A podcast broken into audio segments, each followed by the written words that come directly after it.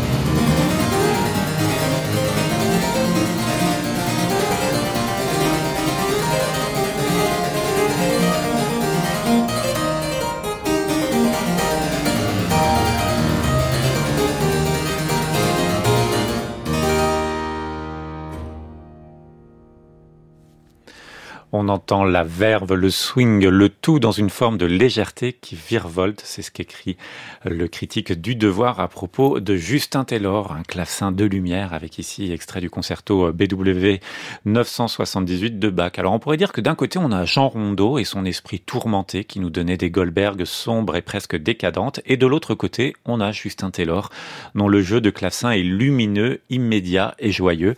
Et il nous offre, oui, Émilie, vous, levez la main. Oui, je lève la main parce que vous avez vu qu'il y a un auditeur qui vous a dit qu'il n'y en avait pas que deux. Hein.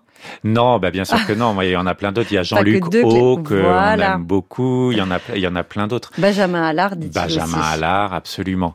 Mais on va dire qu'aujourd'hui, les deux jeunes qui ont le, mm. haut de l'affiche sont peut-être deux, et ils nous offrent ici un très beau projet autour de Bach et l'Italie. Les parties sont inspirées par l'Italie ou les transcriptions de Vivaldi, de Corelli. L'Italie pour Bach, c'est la nouveauté, la fantaisie, le charme, et ça s'entend en dans ce disque. Le jeu de Justin Taylor est souple, toujours plein d'idées. Le claveciniste de 30 ans a séduit par son inventivité et son panache, peut-on lire à nouveau dans Le Devoir.